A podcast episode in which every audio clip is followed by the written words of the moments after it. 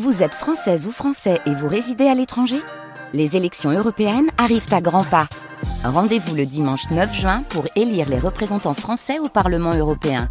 Ou le samedi 8 juin si vous résidez sur le continent américain ou dans les Caraïbes. Bon vote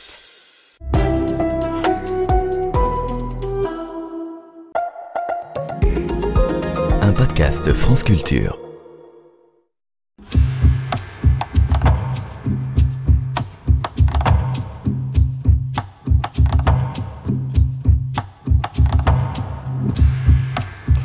Malade de l'agriculture, comment prévenir plutôt que guérir? Les pesticides et autres intrants chimiques ont un coût pour la santé et pour la société.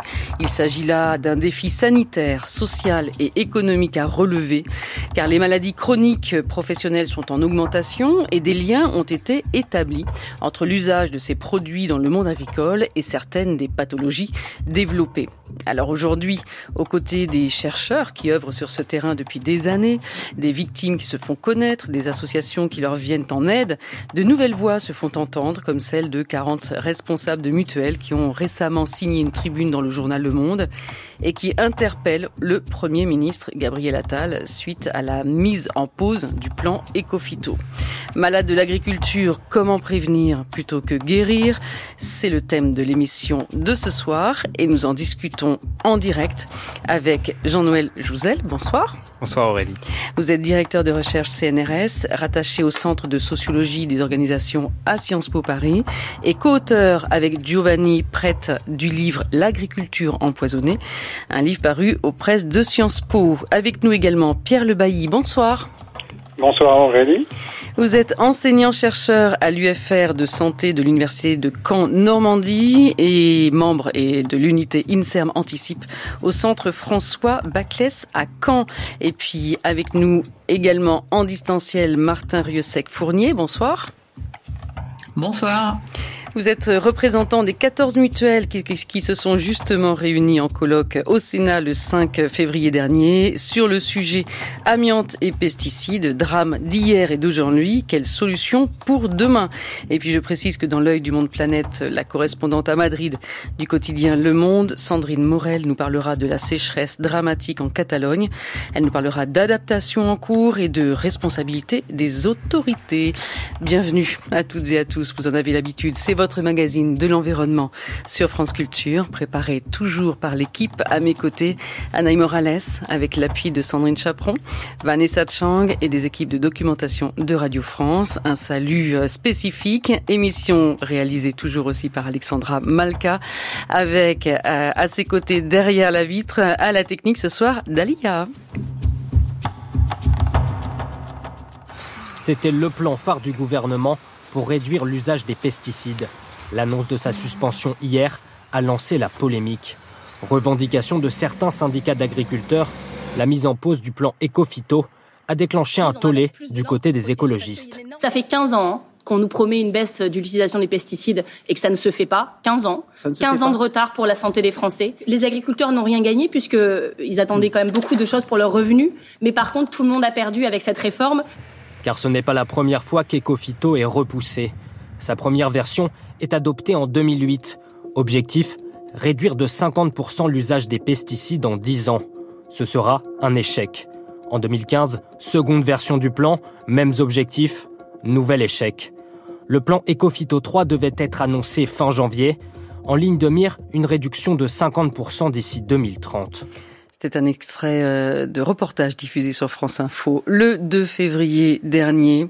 Jean-Noël Jouzel, la crise agricole euh, et puis la mise en pause du plan Ecofito. Est-ce que vous vous y attendiez?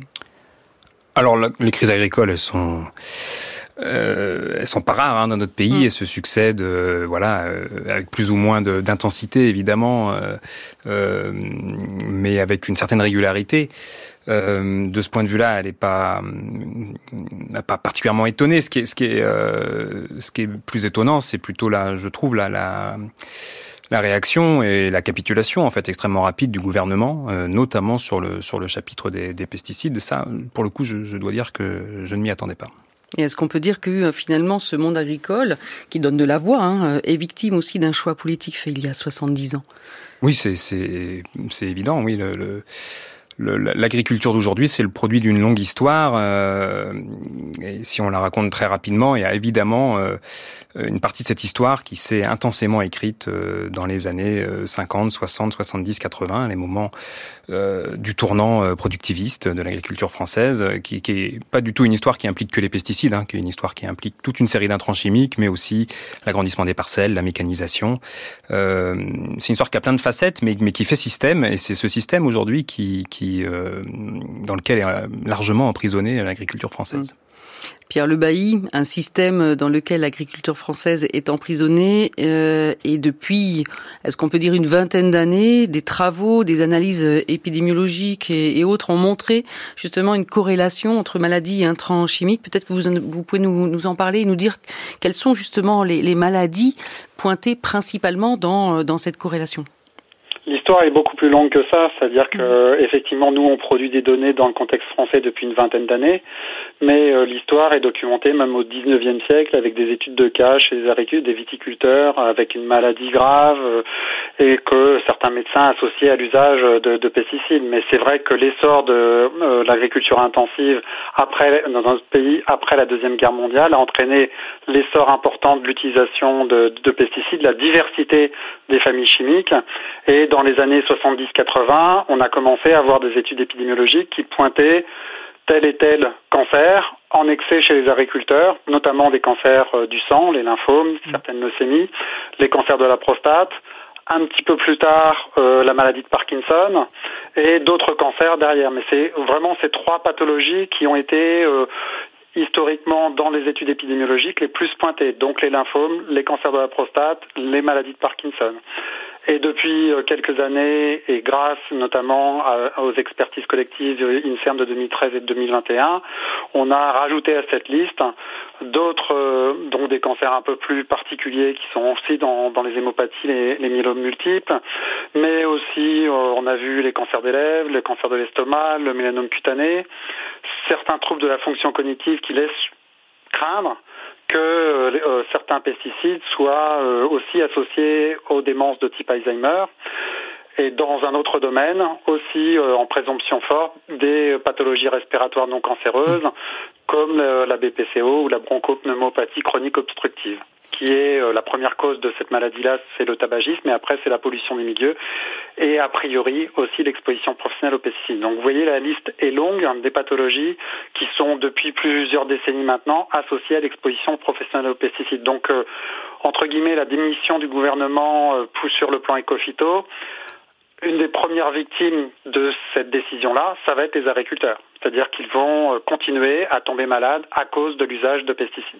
Et en, et, en, et en, sachant euh, euh que euh, si je tiens compte de ce que vous développez aussi, Jean-Noël Jouzelin, dans votre livre, euh, que même après dix ans d'enquête, par exemple, de votre côté, il reste difficile de connaître l'ampleur des problèmes de santé que les pesticides induisent hein, parmi la main-d'œuvre agricole. Donc on, on est on n'est qu'au début euh, probablement de euh, de ce que l'on va découvrir sur ces produits qui sont dangereux, mais qui n'ont pas forcément constitué un enjeu de santé au travail. On va en parler. Euh, Martin Rieusec-Fournier, est-ce que justement c'est une question de santé publique hein, On comprend qu'il y a quand même beaucoup de pathologies repérées, listées. Est-ce que cette question de santé publique risque d'avoir de plus en plus justement de coûts pour la société au-delà du coût humain? Alors, en premier, c'est quand même important de rappeler qu'est-ce que c'est qu'une mutuelle de santé. Donc moi, ce soir, je représente 14 mutuelles. Les mutuelles sont parfois pas très bien connues du grand public. Il peut y avoir des fois des confusions entre euh, des assurances de type euh, AXA, Alliance qui vont faire de la complémentaire santé et euh, les mutuelles de santé. La spécificité des mutuelles de santé, c'est que elles sont sans but lucratif, elles sont basées sur la démocratie et l'entraide.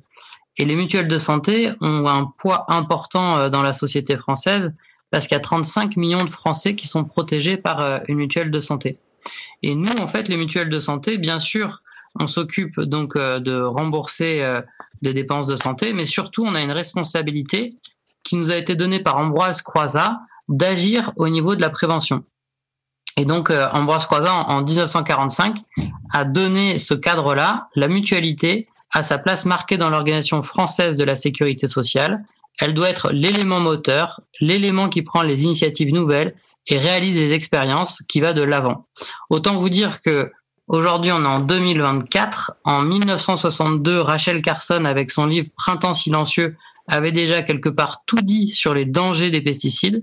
Et plus de 60 ans après, c'est absolument inédit que 14 mutuelles de santé aient demandé au Premier ministre de prendre à bras le corps le sujet des pesticides, parce qu'aujourd'hui, on ne peut pas d'un côté constater qu'il y a 23 millions de Français qui ont une ou plusieurs maladies chroniques, et de l'autre qu'on a des pesticides qui ont contaminé l'eau, l'air et la plupart des aliments quand ils sont pas bio. Il n'y a pas une étanchéité entre euh, la dégradation de l'état de santé global de la population et les pesticides. Mm. Bien sûr, c'est des pathologies qui sont souvent plurifactorielles, mais c'est un devoir moral euh, de supprimer les poisons qui sont connus. Et nous, mutuelles de santé, on a bien connu l'amiante et on voit beaucoup de parallèles entre le scandale de l'amiante et les pesticides. Et on peut préciser que depuis Rachel Carson, les produits euh, chimiques utilisés sont encore plus dangereux qu'à l'époque de Rachel Carson, qui dénonçait le DDT notamment. Voilà, c'était juste une, petite euh, précision. Euh, un monde agricole, Martin Rieussec-Fournier, on peut le préciser quand même que vous connaissez bien. Hein. Je crois que autour de vous, dans votre famille, vous avez été aussi directement touché par la perte de proches.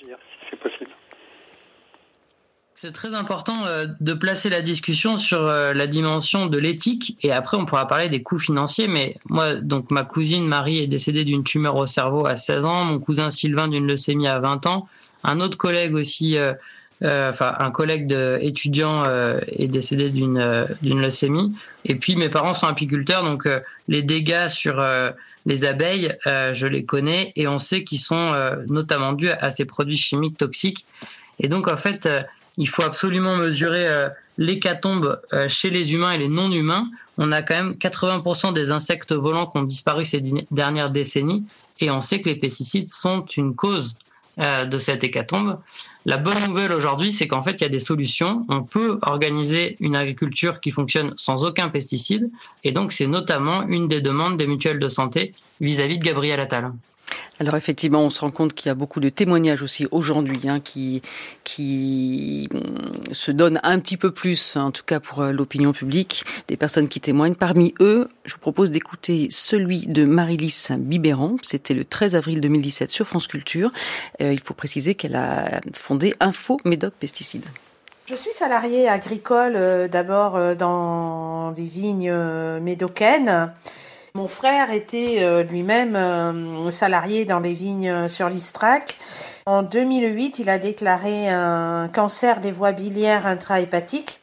Il est décédé en octobre 2009 et c'est suite à, sa maladie et à son décès qu'en 2011, j'ai engagé une procédure en reconnaissance post-mortem de maladie professionnelle devant les tribunaux euh, à l'encontre de la MSA, de la Gironde, de la Mutualité Sociale Agricole. Et euh, c'est par ailleurs, euh, après avoir euh, creusé le sujet des pesticides, leurs effets sanitaires, de l'exposition euh, de l'ensemble de la population, que je suis devenu euh, ce qu'on appelle aujourd'hui un lanceur d'alerte. Pour moi, c'était évident. C'était évident. C'était surtout un besoin viscéral. On est euh, dans la viticulture bordelaise. Nous, il y a un poids euh, énorme, point de vue euh, de ce, des sommes considérables que représente la viticulture bordelaise. Et donc, il faudrait se taire. Il était trop tard pour mon frère, mais il fallait le faire savoir. Il ne faut pas sous-estimer le pouvoir que l'on a à changer les choses. Nous menons des actions euh, pour euh, dénoncer euh, et pousser le, monde viticole à se passer des pesticides et à engager une transition vers un autre modèle de, viticulture et d'agriculture. Jean-Noël Jouzel, peut-être une, une réaction. C'est une personne dont vous parlez hein, dans votre livre. Oui, oui, c'est un personnage important de l'histoire politique des pesticides et de la mise en cause de leurs effets sur la santé des agriculteurs depuis une vingtaine d'années en France. Euh, ce qu'on peut dire, c'est que par rapport à l'entretien, l'extrait d'entretien qu'on entend là, qui a une dizaine d'années, si j'ai bien compris, hein, Alice Bibéran euh, s'est beaucoup battue. Euh, pour faire euh, mieux reconnaître les dégâts que causent les pesticides sur la santé des agriculteurs, mais en particulier dans son cas des salariés de la viticulture, parce qu'il y a vraiment un combat aussi qui est qu'elle a mené très fortement et très localement à l'échelle du, du Bordelais. Euh, on peut aussi dire que Marie-Lise Biberan, c'est quelqu'un qui a, depuis peu de temps, hein, depuis quelques mois, euh, pris du, un peu de retrait, de distance par rapport à ce combat, ce euh, alors qu'il y a été extrêmement investi et que sa, sa parole était, euh, était très entendue. Euh, ce qui montre bien aussi l'usure la, l'usure militante hein, qu'il peut y avoir. C'est quand même des, des combats qui sont aussi épuisants sur le, sur le plan politique, pas seulement sur le plan de la santé. Et on peut préciser qu'elle a aussi fait partie de l'association Phyto Victimes qui a été créée en 2011, mais on aura l'occasion d'en reparler avec vous. Euh, je me tourne vers vous, hein, Pierre Le Bailly, euh, parce que vous voulez forcément réagir à tout ce qui vient d'être euh, dit sur, sur la situation. Oui. Plusieurs niveaux, si c'est, si vous me le permettez. Bien sûr. Bien sûr. Premier premier élément. malheureusement, la santé au travail n'est pas une priorité de notre pays. Et donc les, les, agriculteurs, en termes de santé au travail, ne sont pas une priorité des pouvoirs publics hein, globalement. Pour les cancers, on estime que 5 à 10% des 400 000 nouveaux cancers qu'on a chaque année, au minimum 5 à 10% sont d'origine professionnelle. Donc ça voudrait dire qu'on devrait avoir 20 000 à 40 000 cancers chaque année reconnus comme d'origine professionnelle. On en a quelques milliers. Et essentiellement, associés à l'amiante, etc. Alors certes, dans le domaine des pesticides, il y a le fonds d'indemnisation des victimes de pesticides qui améliore les choses, mais on est très loin du compte. Et tant que la réparation ne coûtera pas ce qu'elle doit coûter, ça sera un levier de moins pour faire de la prévention. Et donc il y a plein de raisons qui font que la réparation ne fonctionne pas, mais ce n'est pas spécifique malheureusement au milieu agricole. Deuxième élément, vous avez dit que les pesticides étaient encore plus dangereux maintenant. Euh, je pense que c'est largement faux scientifiquement. Ah. C'est-à-dire que globalement, il y a quand même des homologations qui existent dans tous les pays riches. Et mhm. donc en Europe, il y a l'EFSA et en France, c'est l'ANSES. Donc il y a des procédures de mise sur le marché qui ont plein de limites, qui ont plein de points négatifs encore, ça peut encore s'améliorer, mais malgré tout, en termes notamment de toxicité aiguë, ils ont moins de toxicité aiguë que dans le passé, et pour un certain nombre de, de, de, de modes d'action sont globalement plutôt moins dangereux. Reste le bémol d'un certain nombre de pathologies qui sont mal évaluées par les dossiers d'homologation, etc. Mais donc, je ne pense pas qu'on puisse dire que les pesticides mis sur le marché maintenant sont plus, dangereux, que le DDT, c'est ça à l'époque? Tout à fait. Euh, il y a quand même ces procédures-là. Même s'il y a plein de limites, on pourrait revenir. Et le troisième point, euh, je citais tout à l'heure l'expertise collective sur les présomptions fortes de lien avec un centre de pathologie que j'ai listé. Pour la population générale, les données sont beaucoup moins nettes en termes de pathologies qui sont associées à l'usage euh, à, l'exposition environnementale, notamment les lieux de résidence, etc. Il n'y a pas beaucoup de données probantes parce que c'est encore plus compliqué que pour le milieu euh, agricole, c'est-à-dire qu'il y a une diversité, les niveaux d'exposition sont plus faibles, c'est en partie par alimentation. Certes, on commence depuis quelques années seulement à avoir des données épidémiologiques qui comparent les effets, notamment en termes de cancer, de ceux qui ont une alimentation euh, avec des aliments d'origine biologique et ceux qui ne l'ont pas. Il y a quelques données, mais pour l'instant, c'est contrasté les résultats. Il y a des études qui montrent que ça protégerait l'alimentation d'origine biologique contre les lymphomes, donc ce que j'ai cité tout à l'heure comme étant en lien avec les pesticides. Mhm. Il y a une étude récente au Danemark qui a montré l'inverse. Donc vous voyez, pour l'instant, on commence à avoir des données pour la population générale, mais c'est pas du tout avec les mêmes présomptions fortes que l'on a pour la population professionnelle. Et, et des données aussi par rapport à ce qu'on appelle l'effet cocktail, c'est-à-dire euh, on est on vit aussi dans des environnements où il y a de nombreuses molécules et de nombreux produits aussi euh, bah, qui, qui se couplent c'est la force de l'épidémiologie, c'est-à-dire mm. d'essayer de tenir compte des, des coexpositions. Donc c'est ce qu'on essaie de faire, ce que ne fait pas l'homologation, euh, concrètement parce qu'il regarde molécule par molécule, mais l'épidémiologie c'est l'exposition en temps, euh, dans la vie réelle. Donc euh, effectivement c'est plus complexe à regarder, mais c'est la réalité. L'homologation c'est simpliste entre guillemets si je schématise. Et puis un dernier élément de, de, de, de réaction, c'est pour euh, le déni de certains organismes agricoles. C'est-à-dire que le, le modèle agricole qu'a évoqué euh, Jean-Noël, mm. bah, les pesticides sont une des conséquences. Donc si on commence à pointer du doigt que les pesticides entraînent des événements délétères pour les professionnels agricoles, ça met du sable dans l'engrenage. Et donc quelque part, c'est un souci pour les certains organismes agricoles et donc ils font un déni complet. Dire non, non, il n'y a aucun souci parce que sinon ça interroge leur modèle de production. Et euh, le syndicat majoritaire français est complètement dans ce déni, par exemple. On va en parler euh, du déni. Je vais tout d'abord me tourner vers Martin Rieusec-Fournier qui veut réagir. Alors, effectivement, moi, je souhaite euh, rappeler les demandes que les mutuelles de santé ont fait à Gabriel Attal à deux sujets. Le premier, c'est le fonds d'indemnisation des victimes des pesticides. Il a été mis en place il y a trois ans et quand il a été mis en place, il a été évalué à 10 000 personne le nombre de victimes qui devaient en bénéficier. Trois ans après, il y a uniquement 1000 personnes qui l'ont sollicité. Et donc c'est absolument anormal parce qu'il y a un défaut de communication majeur autour de ce fonds d'indemnisation des victimes des pesticides. Et donc nous, on demande à Gabriel Attal qu'il y ait une communication très large qui soit faite vers les agriculteurs, vers les médecins.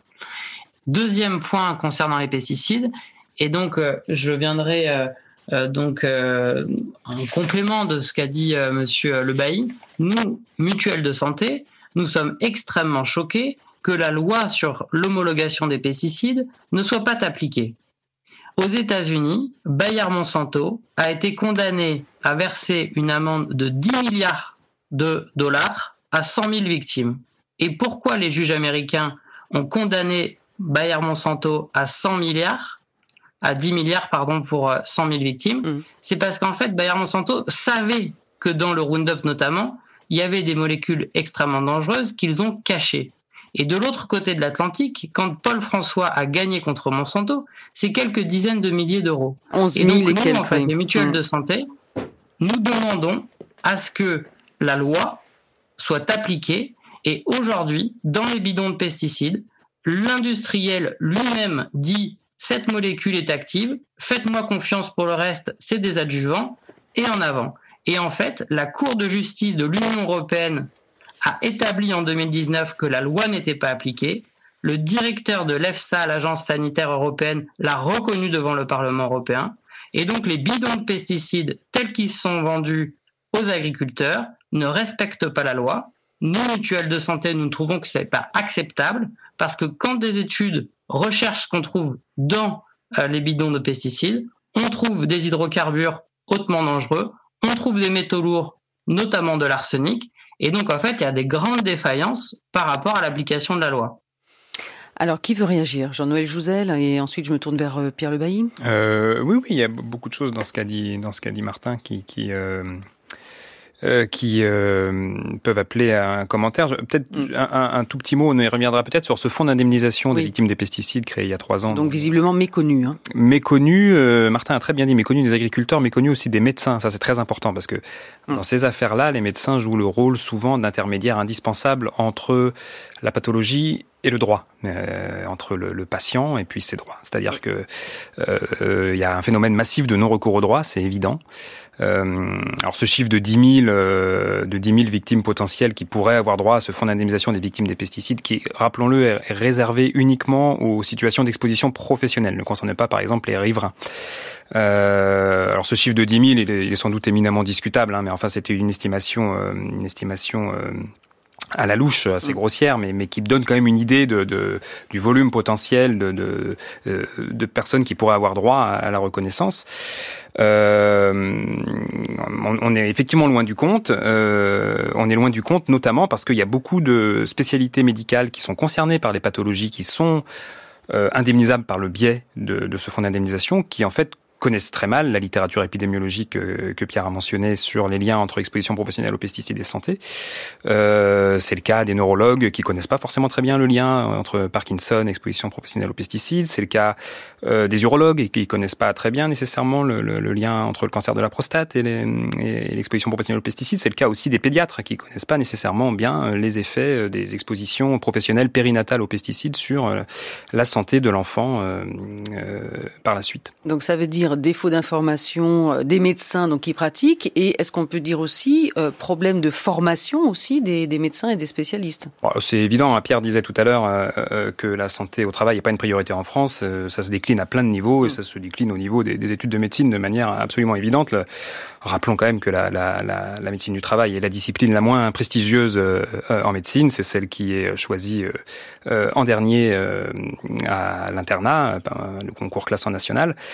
et que de manière générale, la formation des, des, des médecins en matière de santé au travail est, est extrêmement limitée et, lacunaire. Mais c'est pas qu'un problème de formation, c'est aussi un problème de ressources. C'est-à-dire que les quand les médecins font face à d'éventuelles demandes de leurs patients sur la, cause possible des pathologies, la cause environnementale, la cause professionnelle, quand ils reçoivent un, un patient agriculteur qui s'interroge euh, sur le lien entre son cancer du sang, son Parkinson, l'exposition aux pesticides, euh, bah, bien souvent ils se sentent euh, aux limites extrêmes de leur juridiction et ils se sentent un peu euh, mal à l'aise pour mmh. répondre à ce genre de à ce genre de questionnement parce qu'ils sont effectivement mal formés, mais surtout ils ne voient souvent pas très bien vers qui se tourner. Euh, alors il y a, il existe dans tous les CHU de France des consultations de pathologie professionnelle qui ont euh, pour vocation d'être des, des consultations de recours hein, qui peuvent répondre à ce genre de questions que peuvent se poser des patients comme des médecins mmh.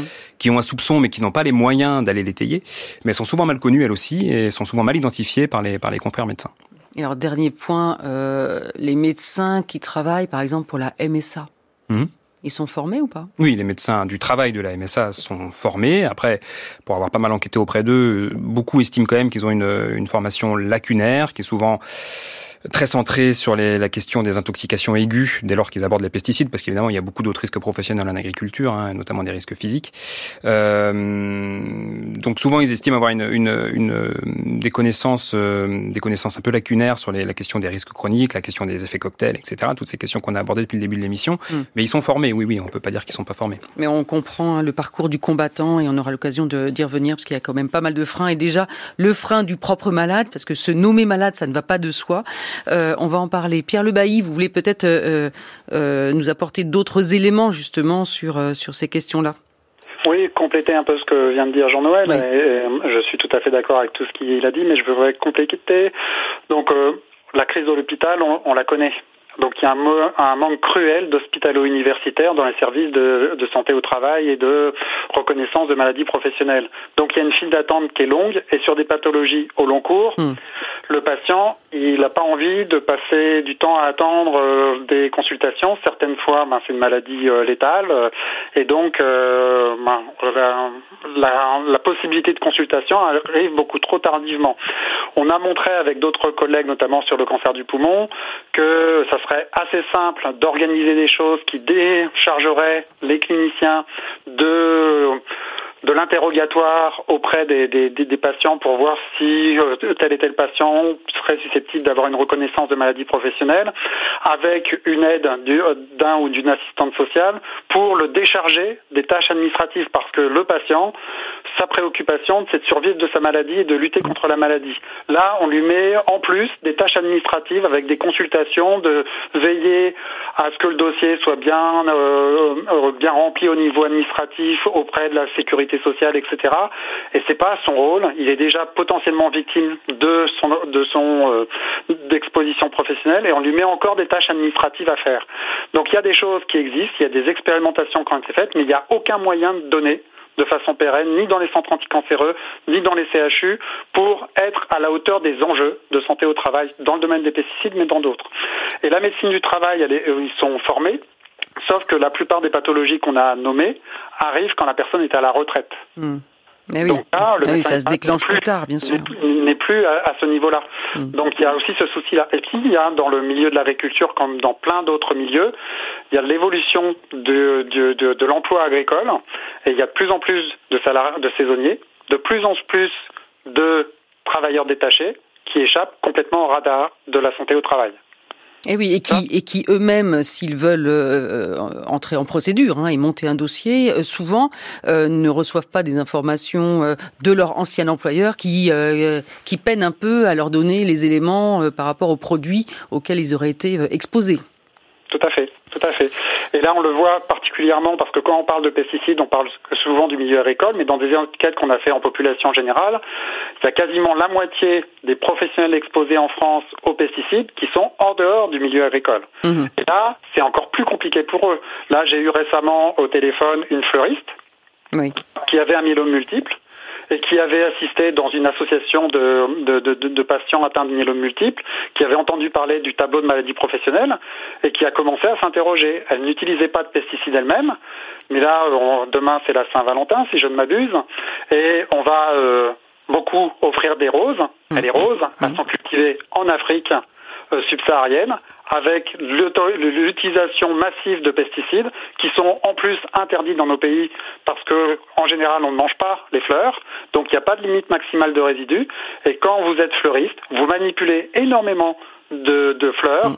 Et vous vous contaminez par les pesticides simplement en manipulant les fleurs. C'est le cas de femmes, hein, euh, et, vous et Jean-Noël Jouzel, vous montrez aussi euh, dans vos travaux que euh, il y a plus d'hommes d'ailleurs qui, qui, font des démarches que de femmes, parce que souvent les femmes compliquées de se reconnaître, alors comme victimes peut-être, mais aussi compliquées de, de montrer qu'elles-mêmes ont été exposées d'une autre manière en fait, hein, en manipulant des produits ou des biocides dans les fermes pour désinfecter, nettoyer les espaces, pour l'hygiène animale, les soins vétérinaires, etc., nettoyant les, les vêtements euh, des maris ou conjoints plein de produits, manipulant les végétaux traités, etc. Et tout cela, il faut aussi euh, aujourd'hui en parler par rapport aux femmes. Oui, oui.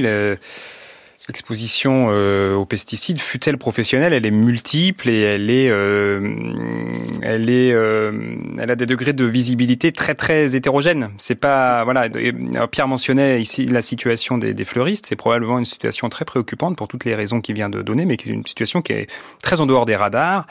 Euh, à ma connaissance, je pense pas que ça fasse partie des, des, priorités des campagnes de prévention de la médecine du travail euh, que de se préoccuper de, de ce, ces personnes qui sont bien souvent des femmes c'est un métier qui est très genré, euh, euh, qui euh, sont en contact avec des végétaux traités, donc qui, qui, ne voient jamais de pesticides, qui ne manipulent pas de bidons de pesticides, qui ne soupçonnent pas qu'elles sont exposées aux pesticides et qui le sont en fait de manière probablement importante parce qu'elles manipulent ces végétaux, elles les manipulent gants, je pense de manière très très très très générale.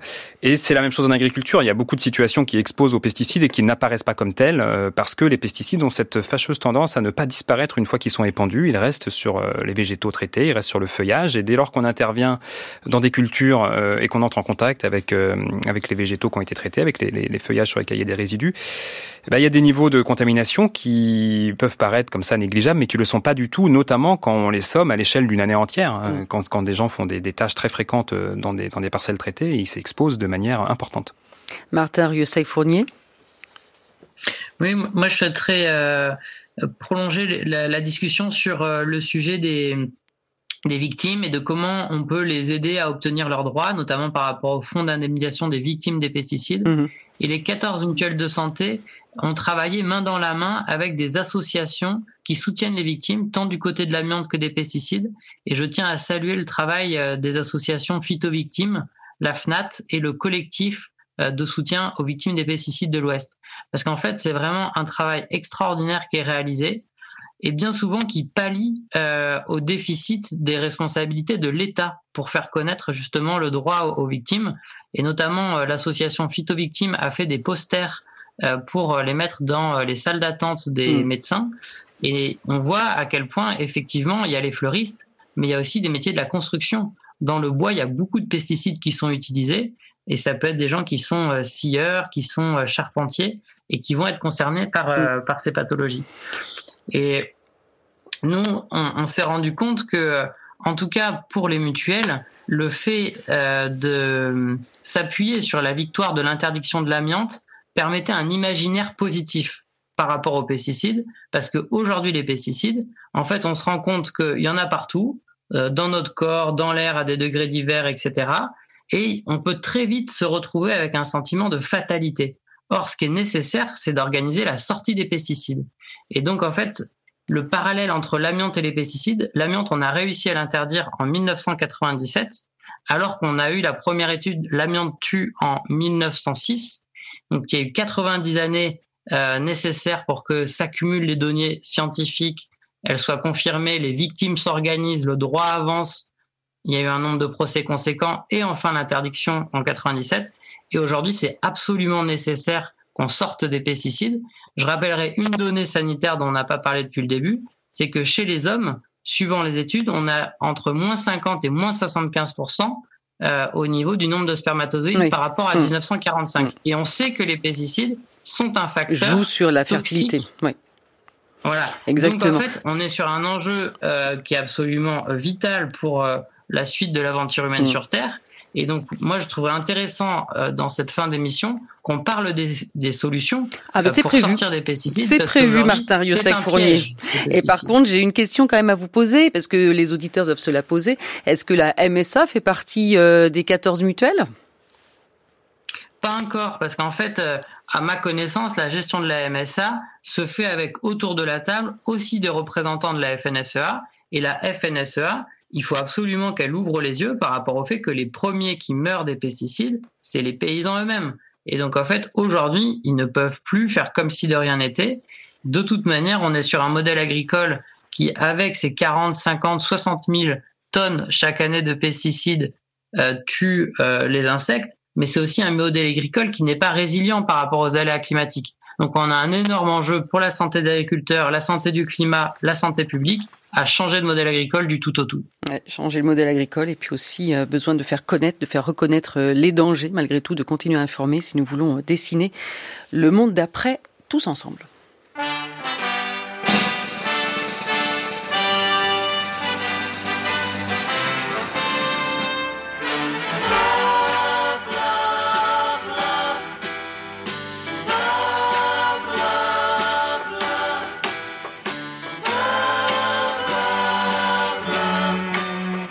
France Culture, de cause à effet, le magazine de l'environnement. Aurélie Luneau. Nothing you can do that can't be done. Nothing you can sing that can't be sung. Nothing you can say, but you can learn how to play the game. It's easy. Nothing you can make that can't be made. No one you can save that can't say. Nothing you can do, but you can learn how to be you in time. It's easy.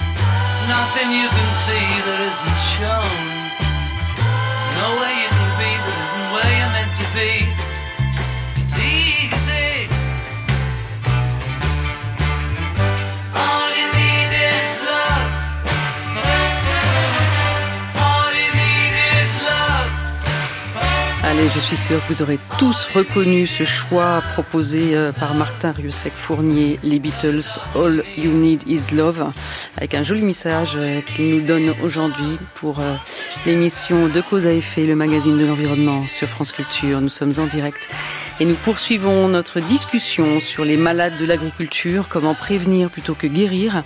Un défi sanitaire, social, économique aussi à relever pour la société. Nous sommes avec Jean-Noël Jouzel, directeur de recherche CNRS rattaché au Centre de sociologie des organisations à Sciences Po Paris. Et je précise qu'avec Giovanni Prête, vous avez écrit L'agriculture empoisonnée, paru aux presses de Sciences Po, euh, tout juste sorti. Hein oui, il y a quelques semaines. Pierre Bailly aussi avec nous, enseignant-chercheur à l'UFR de santé de l'Université de Caen, Normandie et membre de l'unité INSERM Anticipe au Centre François Baclès à Caen. Et Martin Rieussec-Fournier, représentant des 14 mutuelles qui sont réunies en colloque au Sénat le 5 février dernier sur le sujet amiant et pesticides, drame d'hier et d'aujourd'hui, quelle solution pour demain? Plus de 30 ans qu'il tient son stand chaque semaine sur le marché de Soissons. Et même à la retraite, Jean-Claude répond présent pour vendre fruits et légumes. Le travail fait partie de mes loisirs, alors euh, j'ai du mal à décrocher. Je suis un petit peu moins ardent qu'avant. Hein. J'ai perdu pas mal de vitalité, disons.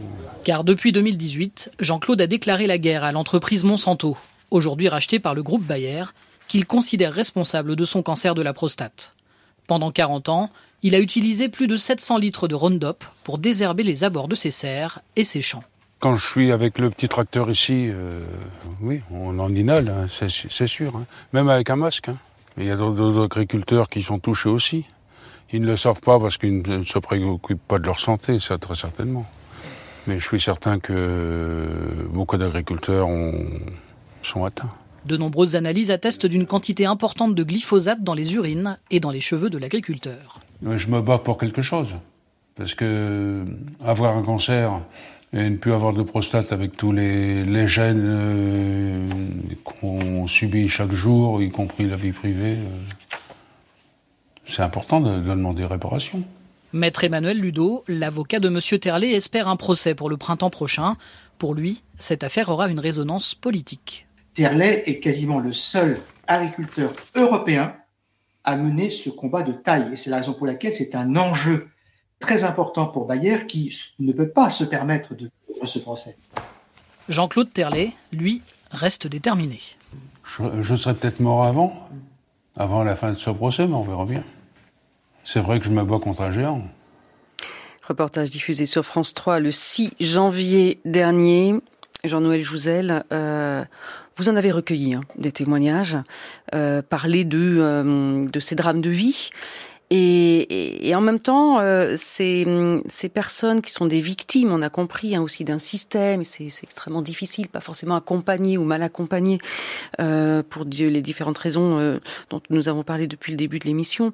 Mais quand on leur demande peut-être est-ce que vous êtes prêt à changer le, le, le, votre mode de d'agriculture, la réponse elle peut être surprenante. Oui, oui, c'est ce qu'on montre dans, dans, le livre avec, euh, avec Giovanni Prez. Nous, on s'est intéressé à, à ces parcours d'agriculteurs, comme ce, comme ce monsieur que je ne connais pas, mais on, en a croisé beaucoup, mm. hein, qui, euh, euh, à un moment donné de leur carrière, euh, souvent à l'âge de 45, 50, 55 ans, peu avant la retraite, mais ça peut évidemment arriver après, mais c'est plus étonnant et donc plus interpellant quand ça arrive avant, se vont se trouver frappés euh, par une maladie chronique lourde, maladie de mm. Parkinson, un cancer du sang, quelque chose à quoi ils s'attendaient pas du tout. Souvent à un moment où ils sont parfois euh, plutôt en pleine bourse sur l'exploitation. Ils ont fait, ils ont souvent récupéré l'exploitation familiale, ils l'ont agrandi, ils ont euh, accentué la mécanisation, ils ont utilisé beaucoup de pesticides, ils ont beaucoup produit.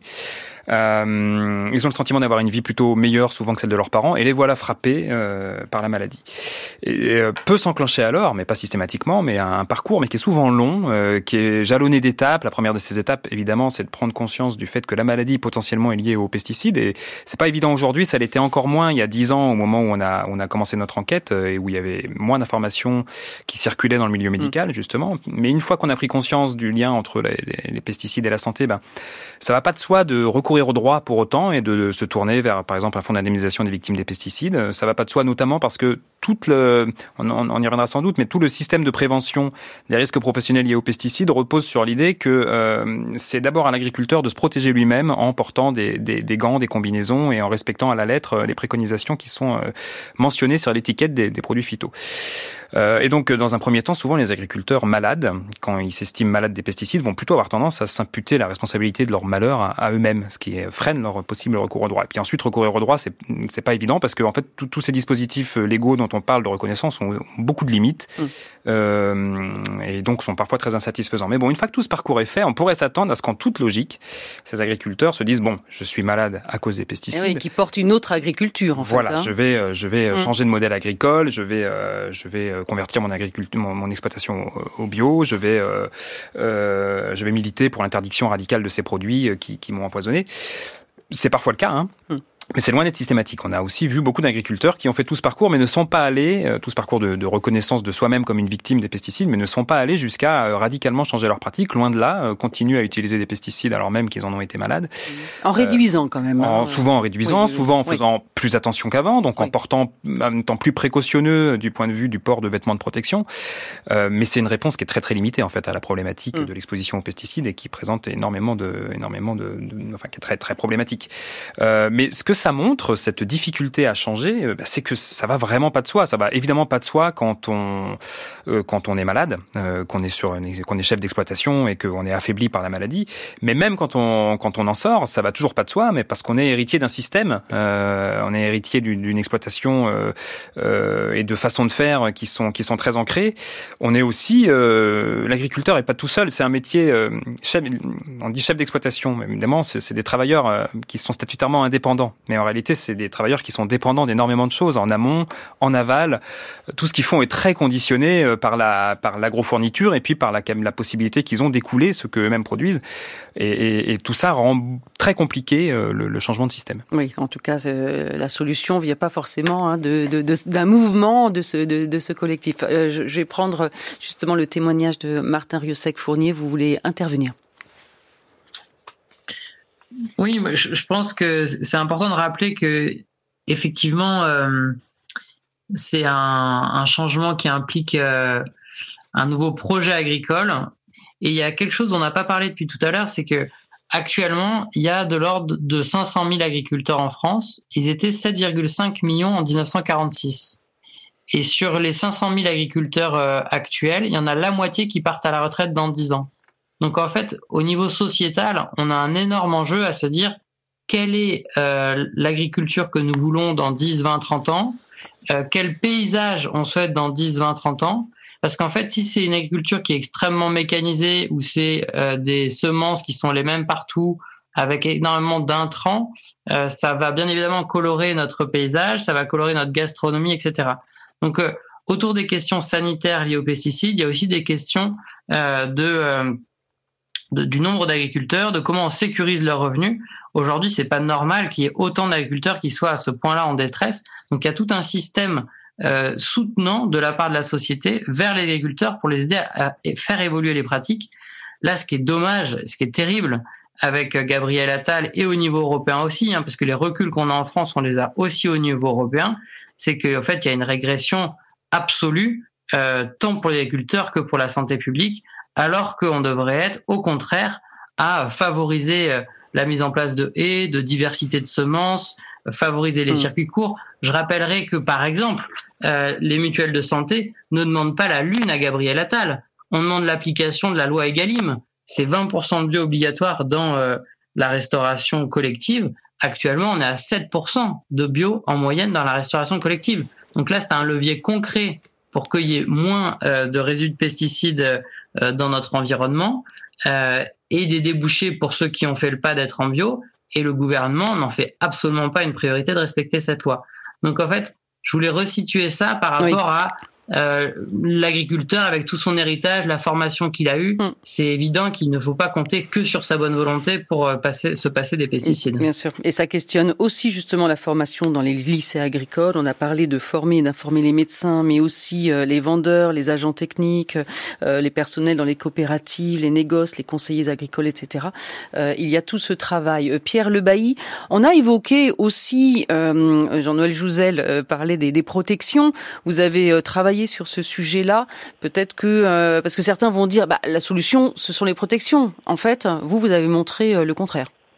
Oui, tout à fait. On a participé à montrer le contraire lors de l'utilisation euh, de pesticides parce que, effectivement, comme le disait Jean-Noël, on, on, redonne la responsabilité de, la gestion de son risque à l'agriculteur parce que on lui dit mettez toutes les protections et tout ira bien.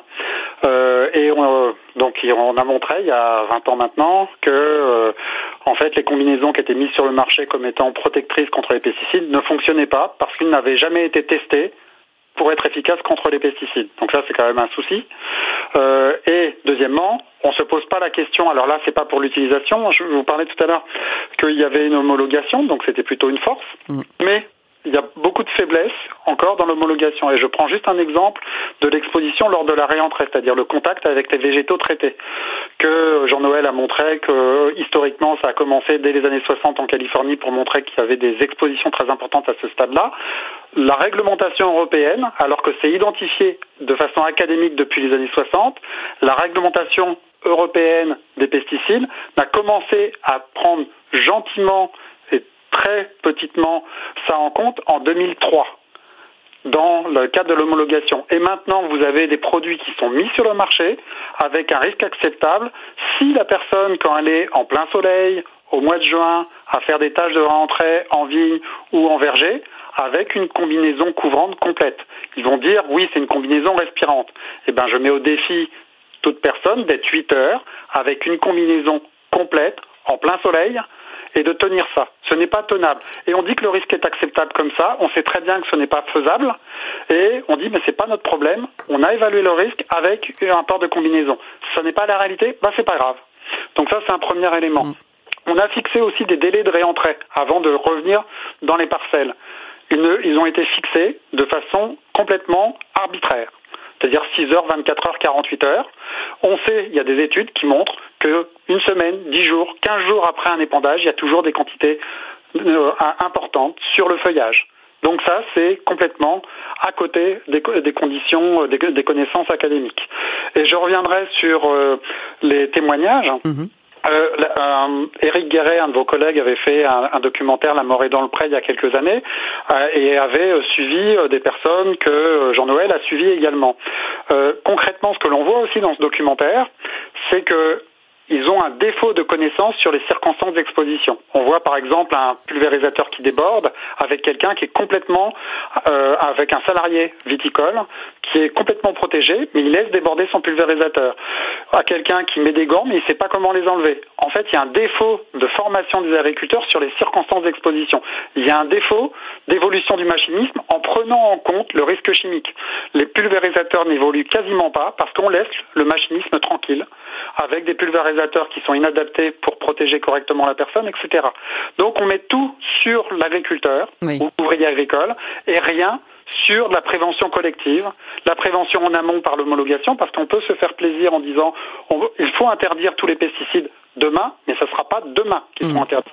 Donc moi, je souhaite être pragmatique, c'est qu'on a encore quelques décennies devant nous avec des gens qui vont continuer à être exposés aux pesticides, même si on doit aller vers une diminution. Il y a plein d'expertises collectives de l'INRAE et autres qui montrent qu'on peut réduire de façon drastique l'usage de pesticides et la dépendance et ça aura plein d'effets positifs comme le dit Martin, mais ça va mettre du temps. Oui.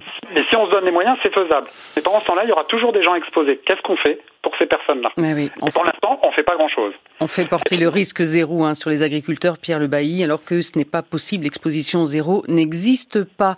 À ce, à, ce, stade de l'émission, euh, restez avec nous. Il, il, est temps et l'heure de retrouver juste l'œil du monde planète en partenariat avec le journal Le Monde. Je sais qu'on aurait encore plein de choses à dire, mais le, on arrive presque au terme de l'émission.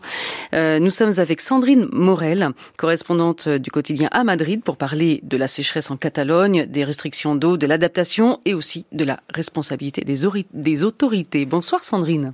Bonsoir Aurélie. Est-ce que vous imaginez Barcelone approvisionnée en eau potable par bateau-citerne Eh bien, on s'y prépare. Après plus de trois ans de sécheresse intense et de températures records, de déficit de pluie et de neige, les barrages, qui servent d'ordinaire de réservoir d'eau pour les mois chauds, se trouvent à un niveau très bas, à 15% de leur capacité. Par conséquent, s'il ne pleut pas d'ici au mois de juin, et les prévisions ne sont pas optimistes, la situation sera très grave dans la capitale catalane. La semaine dernière, le gouvernement régional a donc exposé son plan. Des bateaux-citernes, comme je vous le disais, pourraient apporter de l'eau d'une usine de dessalement d'eau de mer située près de Valence deux fois par jour. Par ailleurs, des stations de régénération de l'eau sont prévues et deux nouvelles usines de dessalement seront construites. Problème, dans le meilleur des cas, elles seront opérationnelles en 2028. Mais alors d'ici là, Sandrine, les bateaux-citernes suffiront? Eh bien non, les bateaux-citernes couvriraient à peine 3% de la consommation de l'agglomération barcelonaise.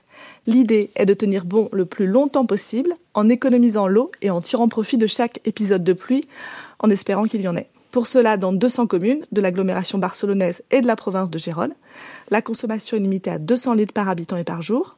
Pour les 6 millions de personnes qui y vivent, fini le gaspillage. Il est interdit d'arroser la pelouse, de laver sa voiture, de remplir sa piscine. Dans les clubs de sport, la moitié des douches des vestiaires sont fermées. Les agriculteurs, quant à eux, sont censés réduire leur consommation d'eau de 40%. Mais ce qu'ils peuvent creuse des puits de plus en plus profonds. Le secteur touristique, lui, est très inquiet. Pour faire face aux restrictions, des campings ont donc décidé de remplir leurs piscines avec de l'eau de mer. Et j'ai visité un hôtel de luxe qui a peint en vert les brins d'herbe secs et jaunes de ses jardins pour donner l'illusion d'avoir une belle pelouse à ses clients. Ah oui, on imagine. Alors que disent justement les Barcelonais? Eh bien, après un long déni, le réveil est brusque. Il faut savoir qu'entre 2006 et 2008, la ville avait déjà connu 18 mois de sécheresse sévère et un bateau-citerne parti de Marseille avait même été affrété à l'époque pour approvisionner Barcelone. Or, quelques jours plus tard, il s'était mis à pleuvoir des trombes d'eau. Beaucoup, y compris dans l'administration, ont voulu croire que la situation se répéterait et que la pluie viendrait sauver la ville.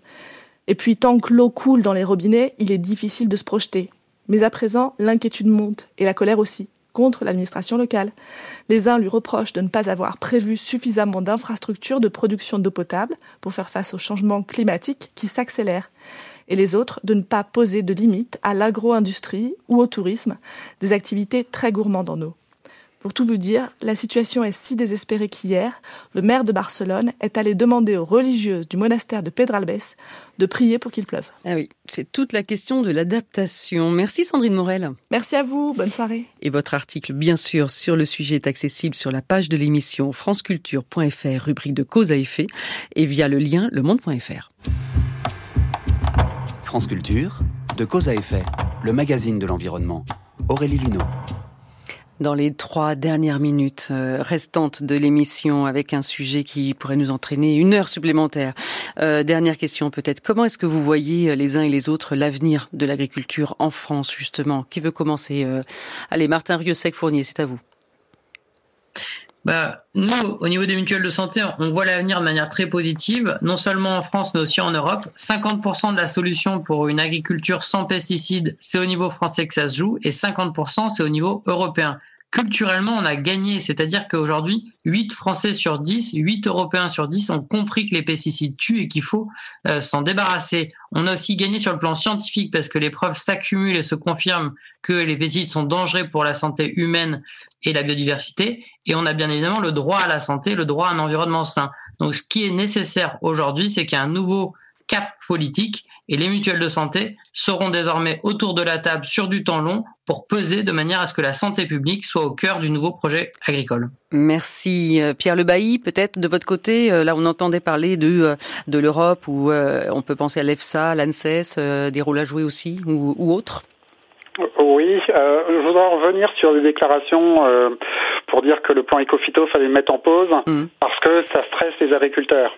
Euh, ce qui stresse les agriculteurs, c'est leur isolement. Ce qui stresse les agriculteurs, c'est ne pas avoir de cap clair en termes de politique agricole et donc notamment euh, pour ceux qui sont convertis à l'agriculture biologique, arrêter les aides une fois qu'ils ont la conversion, ce qui fait qu'il y en a qui reviennent à l'agriculture productiviste. Donc on sait que notre pays est malheureusement leader sur les suicides, on n'en a pas parlé. Les agriculteurs dans un pays leader dans les suicides en Europe, ils sont très touchés par les suicides et c'est certainement pas avec les pressions environnementales que ça les stresse, c'est vraiment le problème de leur modèle économique qui euh, et, l'isolement, etc. Donc arrêtez, rompons avec ça, rompons avec cette agriculture qui isole les agriculteurs, qui les tue par les, des produits chimiques, et euh, faisons en sorte que l'homologation soit pas déconnectée de la réalité du terrain. Oui, un, à deux suicides par jour, il faut le rappeler. Jean-Noël Jouzel. Moi, je suis pas complètement sûr de partager l'optimisme de, Martin Rieussec, mais parce qu'on on voit bien qu'on n'arrive pas actuellement à sortir des pesticides, donc c'est inquiétant évidemment. Euh, maintenant, ce, que, ce que je crois aussi, c'est qu'on est un pays agricole euh, et qu'en fait c'est une chance, hein, c'est une chance euh, énorme par rapport au, monde qui nous attend, au réchauffement climatique en particulier, euh, parce qu'on a besoin de, d'importer moins et de manger euh, ce qu'on produit le plus près de chez nous possible. Euh, ce qu'on a dit, je pense, au cours de cette émission, moi aussi j'aimerais revenir sur un peu le contexte de crise agricole et puis le, le, le gouvernement Attal et bah, ce que je trouve très triste moi dans cette euh, dans cette crise, c'est que sa résolution est passée par l'éternel face à face entre la, le syndicat majoritaire, la FNSEA et le gouvernement, suivant une vieille tradition de cogestion. Et en fait, il y a quand même un sentiment d'une forme de confiscation d'un débat démocratique euh, que j'espère que vraiment, il euh, faut appeler de nos voeux, quoi. Bon, vous attendez la suite et en espérant que un peu de raison, on va dire, émerge. Exactement. Ah, en, répondant aux attentes de l'opinion publique. Merci, merci à tous les trois. Jean-Noël Jouzel, je rappelle le titre de votre livre écrit avec Giovanni Prête, L'agriculture empoisonnée, avec un sous-titre, hein, Le long combat des victimes des pesticides, un livre paru aux presses de Sciences Po. Merci Pierre Le Bailly, merci Martin Rieussec-Fournier et bien sûr toute la biographie, les liens vers euh, vos articles et puis les sites sont à votre disposition comme d'habitude sur franceculture.fr, rubrique de cause à effet, podcast réécoute vous y attendent à picorer sans modération.